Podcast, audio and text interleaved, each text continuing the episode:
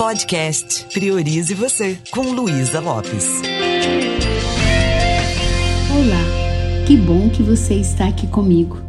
Nós estamos falando sobre parentalidade. E no episódio de hoje eu quero falar mais um pouquinho sobre a ferramenta da programação neurolinguística. E tem uma ferramenta que eu gosto muito, que é sobre o pressuposto da representação. O que, que isso significa? Significa que o mapa não é o território, que cada pessoa tem o seu mapa de mundo, tem a sua percepção da realidade. E quando se trata da criança, quando se trata dos nossos filhos, é muito importante a gente entender que o mapinha dessa criança começou a ser construído lá na vida uterina. Algumas percepções, até algumas crenças, impressões, ele começa a registrar na vida uterina. E às vezes nós somos muito impacientes com a criança. Nós esquecemos que ela não é um pequeno adulto. Ela não tem a consciência que nós temos. A criança, ela está ali ainda se formando, dependendo da idade dessa criança, se ela tem menos de 5 anos de idade, o mapinha dela ainda não tem todas as informações, o caráter, os valores, tudo está em formação. E eu sou, como mãe, eu sou a responsável para construir no mapa dessa criança os valores. E é através desses valores que ela vai se orientar na vida através dessas crenças, através dessas programações. Você já notou o quanto a gente é impaciente com as crianças? Muitas vezes elas têm o ritmo delas e nós queremos impor o nosso ritmo. Tá tudo bem quando se trata do, do horário, da rotina, tá tudo bem. Só que muitas vezes nós passamos muita ansiedade nessa correria que a gente vive. Aí a gente não sabe por quê. Nosso filho está com ansiedade, que muitas vezes está com estresse. Ele está presenciando um ritmo muito acelerado, às vezes, dos pais. Eu não sei o quanto você reserva um tempo para dar atenção de qualidade e também um tempo maior para se conectar, para participar do mundo dessa criança. Você é um pai uma mãe paciente, você às vezes é, percebe que a sua criança ela está também né, ficando muito agitada por causa do seu jeito de ser? Ou você né, é, é uma pessoa super tranquila no momento que está cuidando dessa criança? Às vezes nós precisamos entrar num estado de paz interna, numa conexão diferente quando estamos com a criança. Às vezes nós chegamos do trabalho e esquecemos de deixar o estresse lá fora, o cansaço. Às vezes não construímos aquele ambiente propício, né? Para a gente sentir que estamos ali para recarregar as baterias, as energias. Às vezes o estresse do trabalho vai para dentro de casa. E aí chega um momento em que nós não, não estamos é, sendo uma referência de pai ou mãe no equilíbrio para lidar com, com nossos filhos. Aprenda a dar um tempo para essa criança, mas também perceba o que, que, o que, que ela já aprendeu.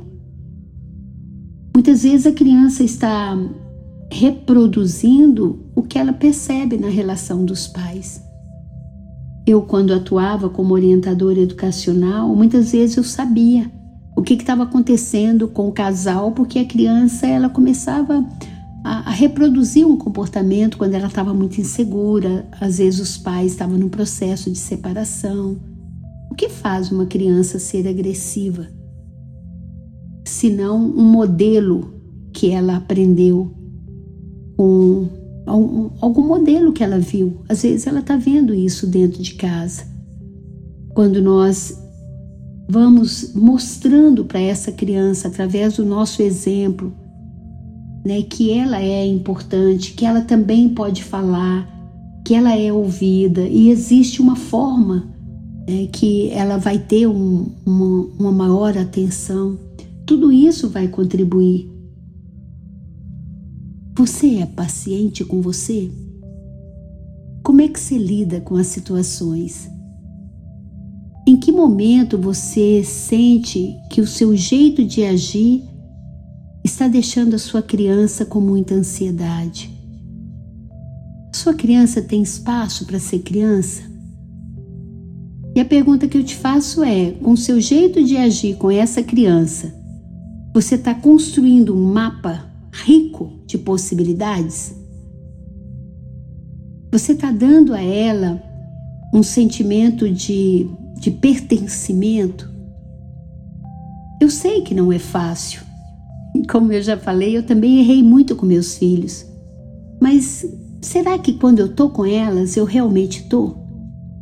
Eu me lembro que minha mãe, que teve tantos filhos e trabalhava tanto, muitas vezes quando eu queria falar com a minha mãe, ela ocupada, correndo para um lado e para o outro, ela sinalizava com a mão assim para eu esperar. E eu esperava. Só que quando a minha mãe tinha um tempo para mim, ela era só minha. Imagina, com tantos filhos que ela tinha. Ela me pegava no colo, ela conversava, ela brincava. Ela ia lá ver aquilo que eu queria mostrar para ela lá no quintal. E ela fazia isso com calma. Às vezes nós não estamos fazendo isso, às vezes nós estamos passando para a criança que ela é inadequada que o ritmo que ela tá não tá bom, né? E quanto mais eu critico, pior fica. O que que você acredita? Provavelmente a crença que você tem é isso que você vai ver. É, é a lente que você coloca para olhar para aquela criança.